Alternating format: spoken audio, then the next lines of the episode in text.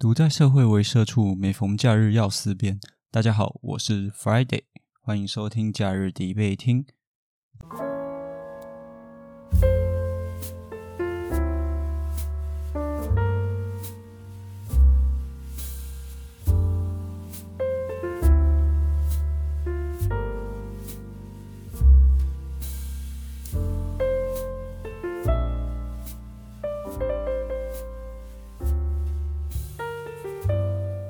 时间是二零二一年十二月二十号的晚上十点半。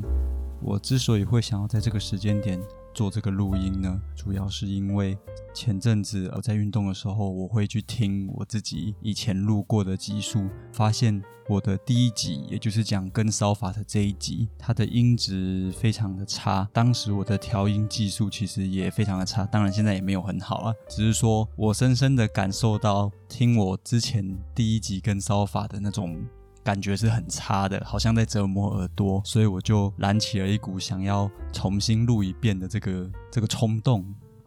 至于旧的那一集呢，我可能会把它当做是 EP 零吧，就是变成一个试听，毕竟那也是我努力过的一个记录，所以我不会把它删掉。那就是以一个新的 EP 一的这个方式去录这个跟骚法。主题呢，依然是男孩女孩要懂得保护自己。跟踪骚扰防治法利大于弊，正方就是跟踪骚扰防治法是利大于弊的，那反方就是利弊大于利。其实现在可能已经没有人在讨论啦，但之前就是 PTT 其实有一阵讨论，在这个跟骚法的部分，当时主要 PTT 的可能男孩子们呢都人人自危，因为他们都会害怕说会不会因为这个跟骚法。导致他们更容易被一些女性去呃，例如诬陷啊，或者是误会，导致社会性的这个死亡。而女性的网友们啊，他们则比较多是倾向说，跟骚法通过之后啊，会多了一层保护，让他们出门在外会更加的安全。那么实际上是如何呢？在讲这个跟踪防治之前呢，先来讲一讲国外的案例。如果是在日本的话，其实，在一九九九年有所谓的跟踪狂规制法，那这起源于一九九九年发生在崎玉县铜川的一个跟踪杀人狂的一个事件。这个事件一发生之后啊，该法就非常快速的通过了。它在这个法律里面呢，它对于骚扰行为，它其实是有特定的限制的。它必须要包含了一些像是恋爱、好意，还有怨恨等的这个情感。那因为这些情感呢，这些犯罪者啊，他们就会在被害人的家的附近去做一些徘徊、跟踪、监视，哦，或者是拨打无声的电话、传送邮件、寄一些脏东西，什么什么有有阴毛的蛋糕啊，有体液的水啊，对，反正就是一些比较恶心的行为这样啦。在日本这边啊，跟踪狂的案件中啊，受害者女性有九成啊，加害者男性占八成。那其实要注意的是，女性也有一层的加害者啊，啊，另外还有另外一层的加害者，可能是就普通的那种猥琐狂，他可能会穿着大衣，然后戴着很很大的帽子，然后不会露面，但是他就是一直跟着你，所以你也不知道他是男是女，大概是这样的一个性别分布。那比较特别的是啊，刚刚就有讲到，这个法律是有规定他的动机的，也就是说，你是必须被呃，你必须对这个被害人是有感情的。那你因为得不到回应，然后心生怨恨，才产生这些骚扰行为，所以这个法律是对感情有限制的。类似的法律啊，在德国其实也有，在二零零七年就有这个所谓的固执跟踪惩罚法。那他将这个骚扰啊定义为顽固地透过一些刺探、通讯、威胁的方式去骚扰他人呢。所以在这边我们可以看到，不同国家他们立法的时候。他们考量的点就会比较不一样。像日本的话，刚刚就讲到，他会去注重说源自于感情的挫败而产生的骚扰。那像德国的话，它的法律就不会特别的强调。那台湾这次的这个跟骚法呢，其实是跟德国比较像的。也就是说，这个跟踪跟骚扰啊，其实是有很多形式的。像是你如果是恶意的骚扰，或者是你因为一些被害妄想，或像是说狗仔的偷拍啊，甚至连哎警察他可能在侦查你，他跟着你，这些其实都算是跟踪跟监视的行为，那可能都会跟跟骚法有一点点的关系。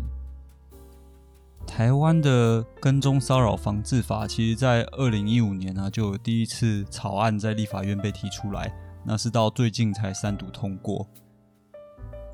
在这里啊，我想要先跟各位听众讲一个概念，而之后的讨论啊，我都会建立在这个概念上去进行啊。那这在辩论里面啊，其实应该是由正反的双方他们讨论了很多，然后激战了很多之后，会去达成的一个共识啊。但因为我现在这边只是录节目。那要去介绍这件事情，所以呢，我会用一个概念的形式去包装这种像是共识的东西。这个概念就是说，其实我们大家都可以理解啊，世界上一定会存在着恶男啊，一定也有一些是属于痴女。那像这样的人啊，他们都会造成受害者的身心灵的一些伤害。不过与此同时啊，世界上其实一定也存在着许多误会的事件。所以，当很多事情我们到了台面上，或者是到了法院啊，很多状况下，法官不一定也能够正确的下判断，所以误判的情况也都是会绝对的存在啊。所以在开始讲下面正反方的论点之前呢，大家可能都要先有这样子的一个概念。首先，先提出正方的论点啊，最主要的论点基本上就是对于人生的一个保障。像近年呢，其实有很多遗憾都是因为呃从跟踪和骚扰开始发生的。例如说，二零二零年台南的长某大学就有一个女大学生的命案啊。那案发前的一个月，其实在同一个地点就有发生过类似掳走然后未遂的这个事件。当时的这个事件并没有引发太大的关注，所以说也没有被妥善的处理，最后就导致。一个月后，然后发生这样子的遗憾。另外，在二零二一年，屏东县也有一个通讯行的一个女店员的命案啊。这是一位二十九岁的女性遭到一个五十五岁男性，那这那个男性是他的爱慕者，同样一样，呃，也是有一个跟踪的一个行为。那最后也是女性惨遭杀害。随便再举个例子，二零一八年在世某大学也有一个学长追求学妹好几年追不成，然后最后就。拿刀砍人，结束人家生命，像这些是有了跟踪的行为，然后持续的骚扰之后，然后最后得不到，然后将受害者杀害的案例，其实都是找得到例子的。对于这样子的遗憾，其实反方是很难去反驳的，因为实实在在都发生，而且每一次发生都引起社会的哗然。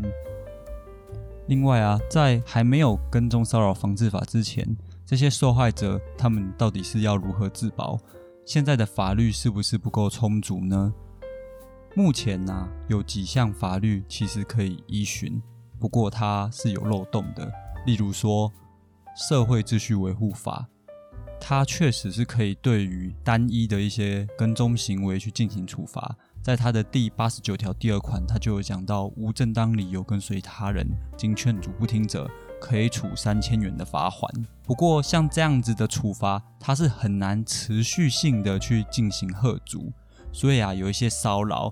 例如说寄送一些小礼物，那那个礼物可能是会让你不舒服的，或者是什么浓情蜜意的小卡。那 F B 的一些甜蜜幻想，他就一直传讯息说：“哦，我跟你好相爱。”但其实你根本就觉得超恶心。这些东西都会对你啊，或者说对被害人造成压力，很烦呐。动不会掉，但是法律却无法处罚到他，没有贺阻力。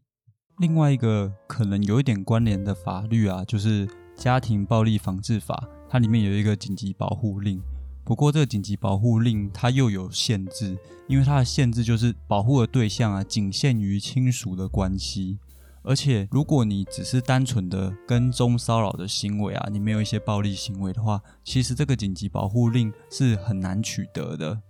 所以，针对现况下法律的状况，反方啊，也就是反对跟骚法的反方，他们其实也比较难去论证，因为确实目前的法律就是有一些些漏洞，没有办法去遏阻这样的犯罪行为。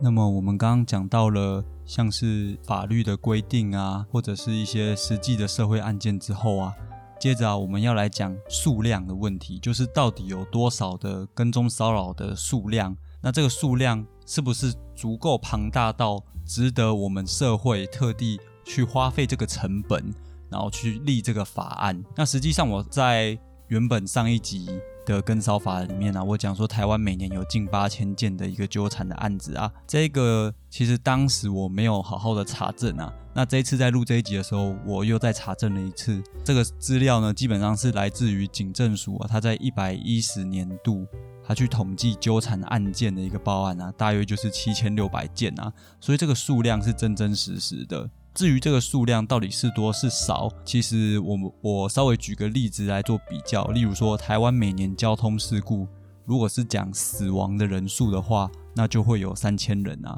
所以说骚扰的案件如果大约有七千六百件的话，我觉得算是为数不少的一个数字啊。所以正方其实讲到这边呢，都可以很明确的提出一些社会案件，姑且不论是重大的刑案的例子哦，光是基础最基本的纠缠案件的数量就有好几千件了，并且啊，目前的法律看起来是没办法有效去保护受害者，所以跟骚法这个需要性啊，就反方很难的去把它推翻掉。所以在这种时候啊，反方他们的打点通常呢就不会是跟正方硬碰硬，他可能会开始去讨论，如果今天有了跟骚法的话，会带来什么样的弊病，那这才会是反方的打点。如果反方可以证明啊，跟骚法出现了之后带来的弊害啊是远大于它带来的益处的话，那反方才有可能击败正方。而在这个 case 里面呢，反方哈，也就是认为跟骚法弊大于利的人啊，其实最大的打点也就是诬告以及误判的这个状况。在这边呢，虽然我们讨论的是跟骚法，但是这类的行为啊，跟性骚扰啊，会有一定程度的一个关联性。跟骚法毕竟也才刚通过不久，所以数据还不多，我们就只能用一些。像是性骚扰的数据哦，去做一个类比，然后去判断说跟骚法开始实施之后可能会有哪些弊害。我从行政院性别平等会查到一个资讯啊，在一百零五年到一百零八年这个数据来看，性骚扰的申诉案件调查结果啊，每年大约有六百到八百件不等，在不成立还有撤销的比例啊，大概是二十四 percent 到二十九 percent 都有。也就是说啊，其实大概每四个性骚扰的申诉案件呢，就会有一件可能是误判或者是子虚乌有的。那么今天你就试想，你只是一个可怜的仔仔哦，你可能是工程师，你刚轮完大夜班，你去便利商店，你的眼神很迷茫，因为你很累。那刚好又碰巧碰巧遇到一个比较敏感的一个女性啊，你你跟她对到了眼，她觉得不舒服了，她觉得你的眼神很恶心。你就会变成其中一个申诉个案哦，因为你性骚扰他，虽然你可能没有那个意思。所以在这边呢，反方哦，也就是认为跟骚法弊大于利的这一方啊，他可能会以这个方式去做一个推测：假设性骚扰的申诉都会有百分之二十五不成立的状况，那未来啊，如果每年有将近八千件的跟骚事件。会不会其实也有好几千件都是误会啊，或者是诬告？那这样子的话，这其实是一个社会资源的浪费。此时啊，正方也就是支持跟骚法的人，他可能就会说：诶，那既然你前面讲到的这个性骚扰案件，你是可以统计出不成立的比例的这个状况哦，也就是说。法官他其实有可能是能够有效的去判断哪些是诬告，哪些是子虚乌有的，所以说法院终究会还给这些人清白，对吧？那这不就没有问题了吗？可是其实如果是对反方来讲，也就是反对跟烧法这一方，其实这个问题不是这么简单的，这有一点像是幸存者的偏差。刚刚讲到的二十五 percent 申诉不成立的这个状况啊，是法官有判断出来的。那实际上剩下的这七十五趴成立的里面，到底有多少人他其实真的是被误会、被诬告的？说不定法官就是没有判断出来啊，他就是被包含在那七十五趴里面的。那像这样子的黑数，实际上到底有多少？这我们就已经没有办法举出资料了，就只能用猜测的。所以。这个论点会有，可是没有办法到很强。所以啊，像这类的题目啊，当反方没有办法有很强的一些数据的时候，可能就会将他的主轴放在一些举例上面。这类的误会或者是被诬赖的案子啊，其实也有很多故事是可以说的。那假设被告的人都是男性好了，纵使最后法院还给他清白啊，他依然是社会性的死亡的。像是二零二零年哦，某海叉大学就有教授啊，他曾经被他的呃可能学生吧指控性侵，三年后啊，法院真相大白还给这个教授清白，判他无罪。可是那三年之间呢，他毕竟是一个教职人员，所以。他一定承受了非常大的压力以及痛苦，那他的家人可能也会很不谅解他。即使最后法院还他的清白了，我觉得他可能也回不去他最初原本稳定的生活了。你们可能会觉得这样的例子啊离自己很遥远，但其实我自己身边就有朋友，他也遇过类似的事情，就是他系上办活动，喝醉了酒。呃，也不晓得发生什么事，反正就有女生说他性骚扰，那后来呢就被抓到生辅组去，让教官去做协调。那尽管最后教官也协调完了，只是说我那个朋友他在戏上还是臭掉，而自然就是名声不好嘛，所以最后就转校了。那因为我跟他是很好的朋友啦，所以这件事情。我偶尔还是会拿出来笑他，因为我我就是有点鸡巴的人这样子，那我会说他是一个性骚扰别人的变态这样子。但我那个朋友他其实很坚持的说他真的什么都没有做。我因为认识他很久啊，其实我我大概也知道他应该有色无胆之类的。我觉得他不至于会去性骚扰别人啊。这时可能就会有听众说：“诶，那如果被误会的话，那就。”反告检举的人诬告啊，但其实吼，因为当你今天你要去反告别人诬告的话，你是有举证的这个责任的。那你要举证，其实并没有那么的容易。所以，呃，网络上 PTT 的乡民们啊，他们就常常会说一个笑话，就是说今天你有一些这种性骚扰、性侵害之类的纠纷啊，你就要自己有刑房记录器啊，要说男孩子要懂得保护自己，其实就是在讲这个举证是。不容易的，这是这样的一件事情。另外啊，关于这个跟踪啊，还有一个很北然的例子，我觉得一定要讲，就是这件事发生在台中。说是啊，有个男生在二零一八年在咖啡厅喝茶，当时邻桌就有一个女生突然指控说，他这个男生正在跟踪她。啊，当时就很莫名其妙。那好死不死，一个月后两个人又碰巧遇到，女生还依然记得那个男生。所以啊，女生又像上次一样上前去跟他议论啊，说这个男生是跟踪狂。冤家路窄就是这样子。二零二零年七月的时候啊，他们在卖场购物结账的时候，他们又相遇了。那这次女生就整个俩俩拱啊，她又跑过去指控男生跟踪，男生当然也很生气啊，就是什么一而再再而三，就很生气的骂女生几句。哎呀，这一骂了几句不得了，公然侮辱罪就成立了。直接被罚三千块。后来这两个人真的是很有缘，靠背嘞。二零二一年的时候，五月，这两人倒垃圾，连倒垃圾都会遇到。这次女生就直接叫警察了，说这个男的很恶心，跟踪了她好几年。所以像我们刚刚有讲到嘛，涉违法是可以去对这个跟踪进行一些处罚的。那这个男生就直接被涉违法罚款一千五百元。不过啊，这个男生最后是有不满啊，然后去提出一些异议。台中呃地院的法官呢，他认定说，哎，其实这一男一女啊，他们本来居住圈就非常的接近啊，所以本来就很容易碰到，他们搞不好根本就是邻居，所以其实是没有尾随或跟踪的这样的事情的。那像这种情况啊，如果今天是有跟骚法的话，这个男生可能会因此被定罪，这其实是一个。对人的伤害啊，所以反方他其实在这个辩题里面，他就只能不断的去举一些例子去描述说很多误会的情况，那借此呢去导出一个结果是跟骚法会伤反而伤害到一些无辜的人。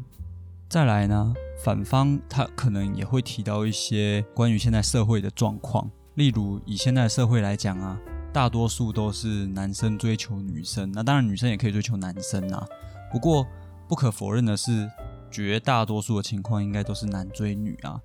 那像在跟骚法里面有一些内容，他就会提到说，像是如果你对特定的人啊，你去要求跟他约会，或者你想跟他联络，还有一些追求的行为，这个可能也会被纳入在跟骚法就是犯法的一个边缘。又或者是说，你寄送啊，或留一些文字啊、图画、声音、影像，或者一些物品哦，你可能只是想要送东西，这些追求的行为其实也被纳在跟骚法里面，所以它会有模糊地带。你很可能只是单纯的想要表达你的你的爱意，很可能就因此吃上官司。另外啊，也正是因为有这些比较难以界定的状况啊。所以反方他还有一个论点，会是说，像是基层员警哦，他可能平常就已经很忙了，现在又多了一个跟骚法。那假设跟骚法每年有好几千件的话，基层员警他可能根本就处理不了这么多的事情，那也会消耗更多的法律的资源，呃，或者是说造成很多人背上臭名，就如同我那个被我笑了十年的那个朋友一样，背上了一个臭名。既然都已经讲到这样子了，就来个虚根结损的部分吧。听众们现在就先听啊，以后有机会的话，我可以再详细的介绍什么是虚根结损。需要性的部分啊，正方是蛮强的，他举出了很多例子，是说台湾每年确实有很多的跟踪骚扰的事件。那目前的涉违法确实是没有办法完全的处理的，因此法律有改善的空间，需要性是存在的。跟骚法的立法，它可以有效的，应该说它确实就是瞄准了跟踪骚扰的这个状况而立的这个法案啊。所以说，只要它能够在跟踪骚扰这个行为发生的初期就去抑制的话，那可能后续的那些像是会有人因此伤亡的社会案件就不会发生的。所以这个也算是有根属到，它可以解决这件事情。可是。在解决力的这个方面呢，虽然说跟骚法它是有行起，它是有贺阻力的，但是实际执行起来它并不是很容易的。就像前面讲的，假设每年的骚扰事件有八千件，那基层的单位啊，像警察或者司法单位，他真的有办法消化吗？他真的有办法去做一个很正确的判决吗？真的都不会有误判吗？最后一个重要的是损益比啊，那在这边我还是会带。一点个人的心证啊，总结来看啊，我会觉得说哦，这是一个社会进步的过程啊。这个跟烧法确实有这个机会去弥补一些现况下法律的漏洞，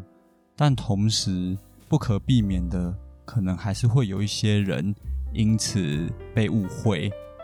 所以其实我在想，有时候可能社会上人与人之间那个信任。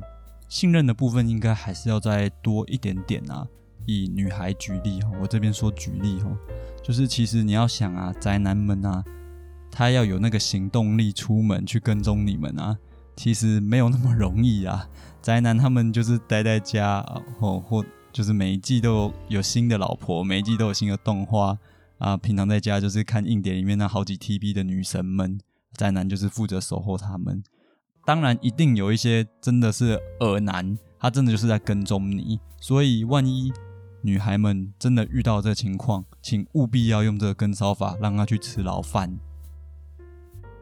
本期的节目就到此喽，这是我第二次讲跟骚法。那我的想法还是跟原本一样，没有没有任何的改变啊。那希望这一集如果。你有听过第一集，然后现在你又再听一次，你觉得我依然是有点问题的，想要跟我反映的话，也随时欢迎啦。我是 Friday，明天还要上班呢。See you next holiday。